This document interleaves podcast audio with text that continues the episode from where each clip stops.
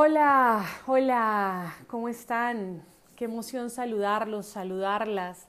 Mi nombre es Adriana González y este es el inicio de un gran proyecto para mí. Eh, con este podcast estoy eh, iniciando un proyecto que tiene que ver con mi propósito de vida y ese propósito tiene que ver con contar historias y ayudar a otros a contar historias. Espero que les guste, espero recibir sus comentarios y sobre todo me encantaría que quien quiera contar su historia aproveche este espacio para hacerlo. Creo en el poder de las historias y sobre todo en la manera en cómo nos conectan. Entonces, pues bienvenidos y arrancamos.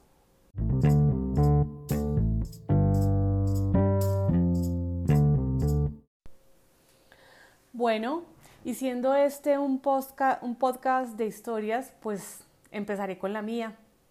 Siempre he dicho que cada historia está llena de pequeñas grandes historias y la mía, por supuesto, no es la excepción. En este capítulo eh, me gustaría contar una parte de mi historia, eh, que es cómo una colombiana llega a vivir a México cuando nunca, nunca estuvo en mis planes. Esto arrancó por allá en el año 2011. Tenía yo para ese entonces 37 años, que por cierto no soy de las que escondo mi edad ni me quito los años. Son los que son y amo cada uno de ellos porque representa parte de mi historia. Pero bueno, para ese entonces estaba soltera, digamos, seguía soltera y estaba saliendo de una de las relaciones más tóxicas que he tenido en mi vida, sí, yo también he tenido relaciones tóxicas. Esa relación duró alrededor de seis años y como siempre la cuento o la resumo, empecé siendo prometida y terminé siendo su amante, pero no cualquier amante, amante de las que se esconden. Hágame el favor, si eso no es tocar fondo, no sé entonces qué es fondo. Durante esa relación tuve dos abortos espontáneos no lograba pasar de la semana 6 de embarazo.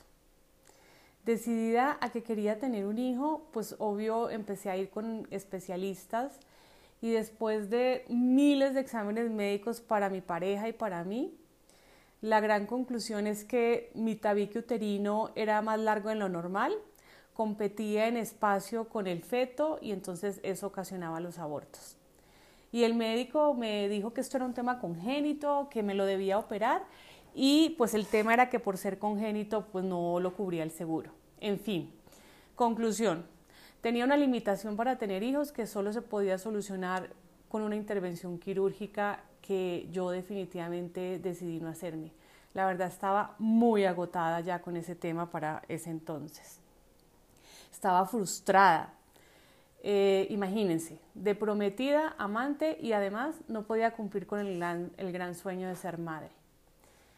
Entonces entendí que, que lo que estaba pasando en mi vida era un problema mío, que ese problema no era un tema que lo ocasionaban los demás o la mala suerte. Como que hice un ejercicio de introspección y entendí que había algo en mí que definitivamente no me dejaba fluir. Y entonces, después de esta conclusión, decidí meterme e inscribirme en cuanta cosa había de crecimiento personal estaba decidida a encontrar una solución. Hice un taller de enneagrama, me inscribí en clases de yoga, inicié terapia con Germán el psicólogo, que Germán, donde estés, te quiero, eh, y llegué a una constelación familiar. Fue un antes y un después de la constelación familiar. Germán me, mm, me recomendó hacerla y pues un miércoles cualquiera llegué a esa constelación sin, sin, saber, sin entender, sin creer mucho de lo que se trataba. Pero yo estaba decidida a hacer lo que fuera para curarme. Yo, o sea, lo que hubiera que hacer.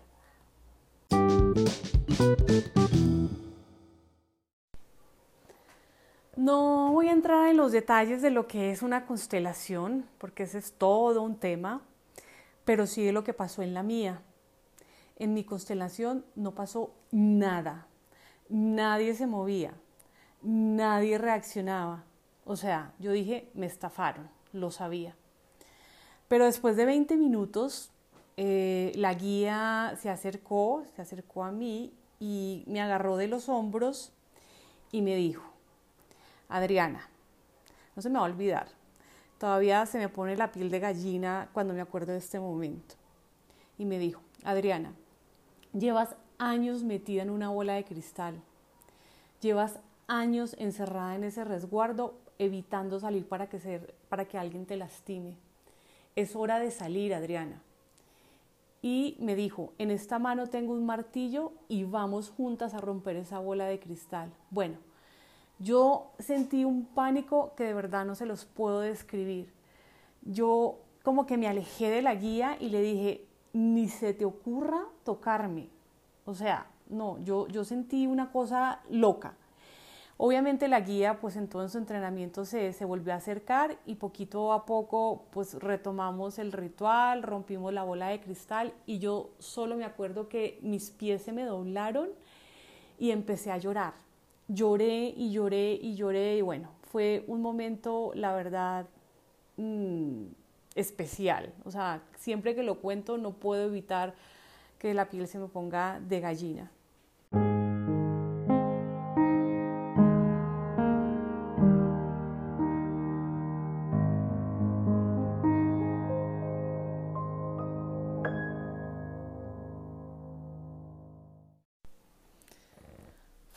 Momento muy especial, no se me va a olvidar jamás, como les digo, hay antes y un después de esa constelación. Y ya terminamos y, la guía me, me, advirtió y me dijo que me fuera a descansar, que ya no hiciera nada y que me tomara dos analgésicos. Yo pues como que muy valiente dije, no, no, no me los, no me los voy a tomar, como que me pareció que no era para tanto, que pues sí había sido eh, un momento especial, pero pues no como para terminar en una aspirina. Y entonces nada, yo me acosté, me fui a dormir, dormí como un bebé, pero al otro día, cuando yo me desperté y me fui a parar de la cama, o sea, no me pude parar. Me dolía todo, me dolía hasta el pelo. Yo dije, no, o sea, wow, no puede ser que una constelación me haya hecho esto. Obvio, este, pues la respuesta no solo estaba en mi cuerpo, sino que de verdad sí, a partir de eso inició este, pues todo un tema en, mi historia, en mi alma, en mi corazón. Eh, y definitivamente fue a partir de ese ejercicio de la constelación en donde yo me empiezo a ser responsable de todo lo que pasaba en mi vida me conecté y entendí que sin importar mi historia, la que había escrito hasta ese momento y todas las personas que en ella se habían cruzado, yo era la única responsable de esa historia, de mis sentimientos. Obvio, pues esto suena así bonito y wow, pero pues ha sido todo un proceso. Llevo 13 años desde ese día y todavía sigo en él. Ya después de la constelación, Germán, mi psicólogo, me dijo, oiga Adriana, ya pare de hacer tantas cosas, ya es hora de que, o sea, pare, se dé un espacio y empiece a procesar todo lo que ha aprendido en, este, en este periodo. Y bueno, pues sí, le hice caso. Definitivamente esa constelación había sido un momento fuerte y, y le hice caso porque, porque sí, ya tenía que empezar a procesar.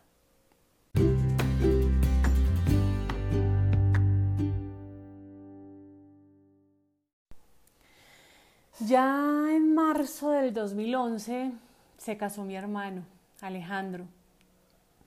Un matrimonio hermoso en el Club Náutico de Cartagena, por todo lo alto, como él siempre se lo soñó. Y me acuerdo que en ese momento yo sentía mucha alegría por él, pero obvio también me daba un poco de nostalgia, pues porque yo no lo había logrado, ¿no? Finalmente cuando se casa el menor como que hay esa sensación de, bueno, me quedé como dirían las señoras. Pero aproveché ese momento y como que dije, a ver, voy a dejar de insistir en este tema de casarme, de ser mamá. Eh, y ya, y dije, voy a aprovechar el matrimonio de mi hermano y me compré un paquete de tres días en un hotel espectacular en la isla de Majagua, en las Islas del Rosario, el Cartagena. Entonces se acabó el matrimonio de mi hermano, se acabó el festejo y arranqué en una lancha tres días sola para esa isla. Y llegué a Majagua y wow, qué viaje. De verdad, magia pura. Fueron tres días conmigo misma eh, en un proceso muy chévere y me acuerdo que tomé la decisión desde el fondo de mi corazón de que ya iba a soltar el tema de, de casarme, de ser mamá y que me iba a dedicar a una vida feliz de soltera que iba a aprovechar todas las ventajas que da la soltería, como por ejemplo viajar, hacer amigos y conquistas por todo el mundo. Y bueno, después de esa decisión tomé otra, que fue volver a entrar al mundo de las citas por internet. Me acuerdo que en ese entonces me daba como vergüenza ese tema de las citas por internet, pero ya no sabía si me daba más vergüenza eso o me daba más vergüenza como el tema de no haber cumplido ese sueño del amor. Y bueno, aclaro que eh, dije que había vuelto al tema de las citas por internet porque yo ya había tenido una experiencia, ya había hecho algo ahí en ese mundo y la verdad es que no, fue muy desagradable.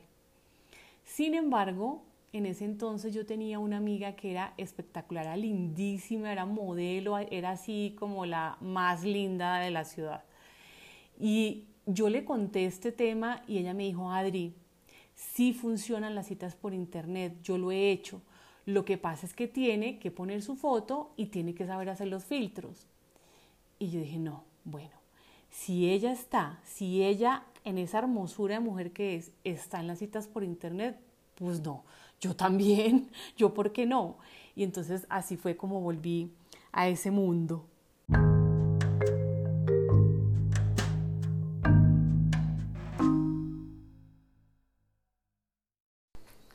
Bueno, entonces arranqué con ese tema y en mayo del 2011 yo ya estaba en contacto con un mexicano.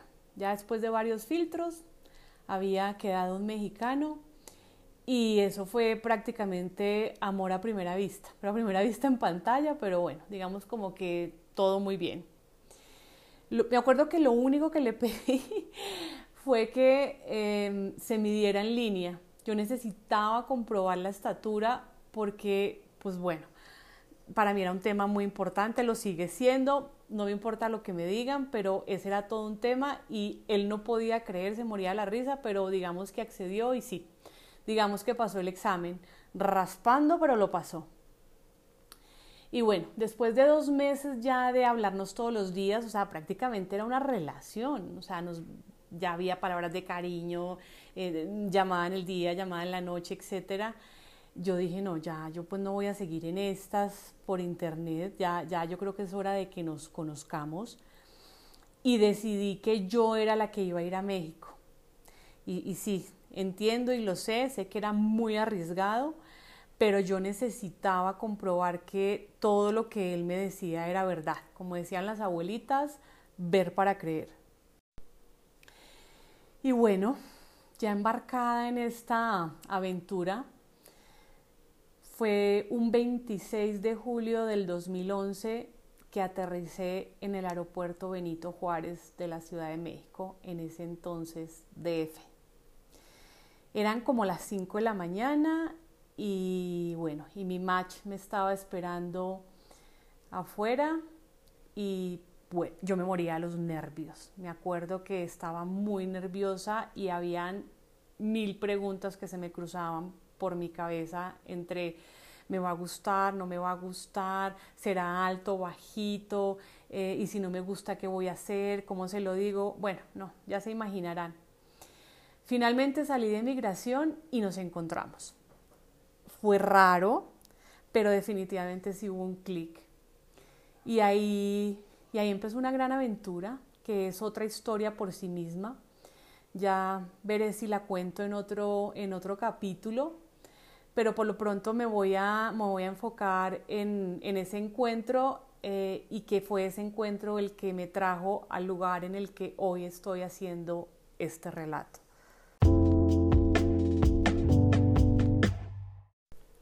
Y bueno, arrancaron dos semanas de amor. Eh, nos comprometimos sin saber cómo lo íbamos a hacer, pero pues sabíamos y sentíamos que nos habíamos encontrado y eso era lo que importaba. Siempre me acuerdo mucho de una frase que me repetía durante esas dos semanas y es, Adriana, quiero todo contigo y para mí, pues imagínense, eso era magia pura. Pero no me voy a meter en los detalles románticos de esas dos semanas eh, y quiero contarles una experiencia importante que hubo en, en ese periodo y fue cuando fuimos a visitar la Basílica de Guadalupe. Y antes de contar esta experiencia, me parece importante advertirles que yo he sido bastante rebelde con todos los temas religiosos. Mi creencia en Dios ha sido por decisión y no por convicción y lo que siempre he tenido claro en ese entonces, ahora y siempre es que no creo en los temas de la intermediación para tener esa relación de fe con, con mi Dios, con el Dios que yo decido tener. Siempre he descrito a Dios como esa respuesta no contestada de cómo empezó todo, como ese, ese primer clic donde todo arrancó y que eh, aún es una respuesta, digamos, científicamente no contestada. Pero para mí, esa respuesta es Dios y es la energía en la que yo decido creer. Pero no me voy a meter en este tema porque esto ya es otro rollo y voy a volver a la visita a la Basílica de Guadalupe. Bueno, fue una experiencia literal de novela. Yo me sentía tal cual en La Rosa de Guadalupe o la historia de la Virgen Morena. La verdad es que da risa, yo sé, a mí todavía me da risa decirlo de esa manera, pero de verdad que honro y seguiré honrando ese momento. Me acuerdo pues que yo llegué con toda la actitud de turista, con la cámara lista, decidí a tomar todas las fotos de todos los detalles de esa visita. Pero cuando yo llegué al sitio donde uno ve a la Virgen, la imagen de la Virgen, a mí me pasó un corrientazo por todo el cuerpo y me invadió una emoción y unas ganas de llorar, o sea, raras. Pero era, era una emoción y eran lágrimas de alegría. La verdad es que un sentimiento que me sobrepasó. Y le pedí a mi pareja que nos quedáramos en misa, no porque yo creyera en las misas como tal, sino porque siempre las he visto como un ritual y me parecía que era un ritual chévere para complementar como ese momento que yo estaba viviendo. Entonces ya en la misa yo seguí conectada con, con esa energía del lugar y con la emotividad que tenía eh, y bueno, me acuerdo que pensé eh, en, que, en de dónde salía esa energía tan maravillosa que yo estaba sintiendo y la verdad es que en ese momento lo creí lo sigo creyendo y es que cuando millones de personas creen en algo, en lo mismo, pues hay mucha energía en, en, en ese algo, ¿no? En eso en lo que creen. Finalmente, pues como que yo aproveché ese momento y decidí pedirle a la Virgen que me concediera un milagro, ¿cierto? Ah, he oído hablar de todos lo milagrosa que es la Virgen de Guadalupe eh, y le pedí el milagro de poder ser madre y poder formar una familia. Obviamente para mí era un milagro porque este, por todo lo que les he ya relatado hasta aquí, pues había muy pocas probabilidades de que eso pasara. Fue una conversación muy rara con la Virgen porque había una parte racional y reverente de mí que pues decía que eso no pasaba, que eso no era real, pero había una parte romántica, soñadora, mi víscera y mi emotividad del momento, pues dijo, bueno, ¿y, qué pierdo? ¿Y qué tal que sí? Caso es que me conecté y le pedí a la Virgencita de Guadalupe que me hiciera el milagro.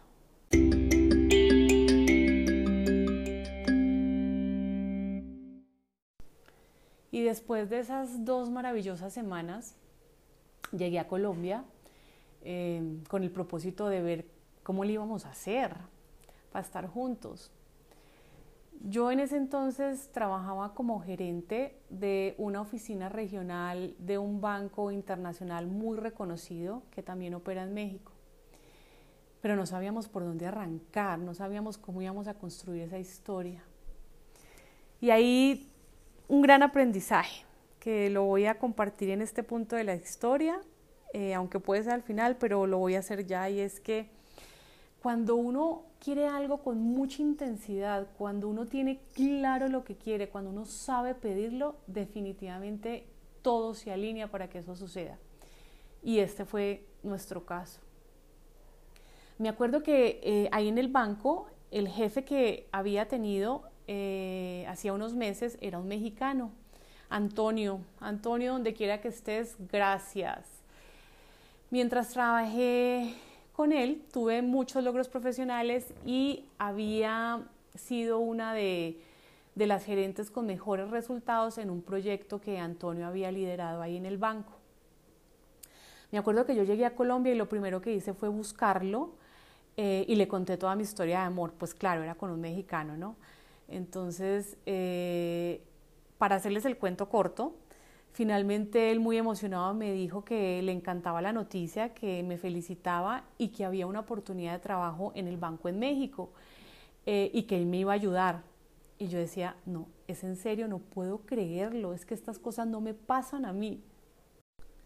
El caso es que tres semanas después yo estaba nuevamente en México presentando una entrevista de trabajo.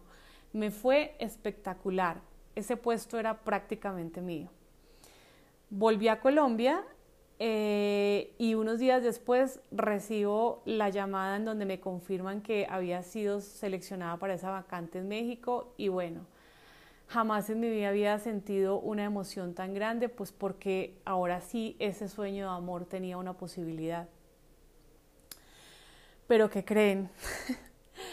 Yo estaba feliz con esa noticia, pero en ese momento llegó otra noticia. Sí, estaba embarazada. Me acuerdo que fue un cruce de emociones porque yo estaba feliz, yo quería ser mamá, o sea, yo sí me sentía, yo tenía claro que ese era el hijo que yo quería. Pero me acuerdo que dije, ¿y ahora qué voy a hacer? ¿Qué voy a hacer con este trabajo? No, no me van a aceptar embarazada. ¿Por qué me pasa esto a mí? Y bueno, entré en un gran conflicto ahí de emociones Em, y me acuerdo que una gran amiga y colega en ese entonces, Carito, donde quieras que estés, te mando un beso y un abrazo, me dio un gran consejo y me dijo, Adri, dígale a los que le hicieron la oferta en México, dígale la verdad, dígale que está embarazada. La clave está en cómo usted se los diga. Y sí, eso me, me resonó. Y entonces empecé a preparar esa llamada durante dos días preparé el tono, preparé las palabras, la emoción, el saludo, bueno, todo un, todo un tema. Y finalmente hice esa llamada. ¿Y cuál fue mi sorpresa cuando me dicen, Adriana, muchas felicidades, la oferta por supuesto sigue en pie?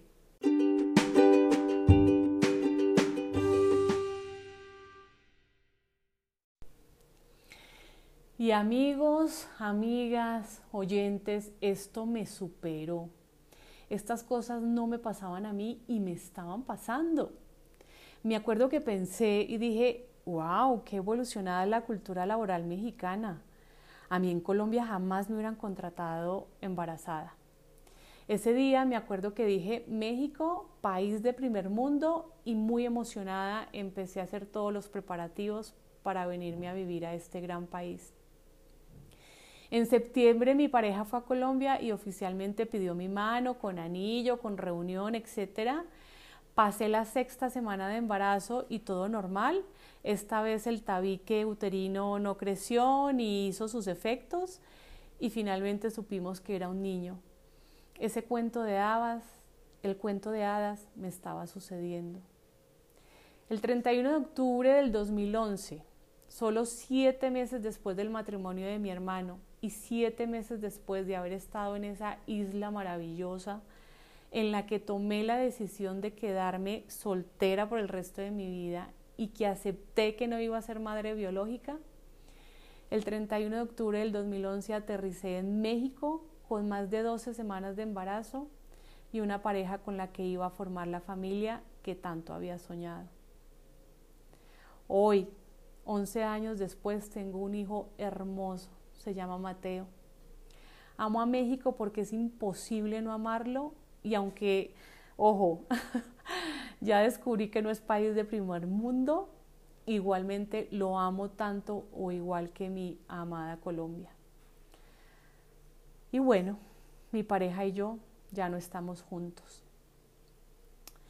Y esta es una de las pequeñas grandes historias de mi vida. Espero que les haya gustado y recibiré con mucha emoción sus comentarios.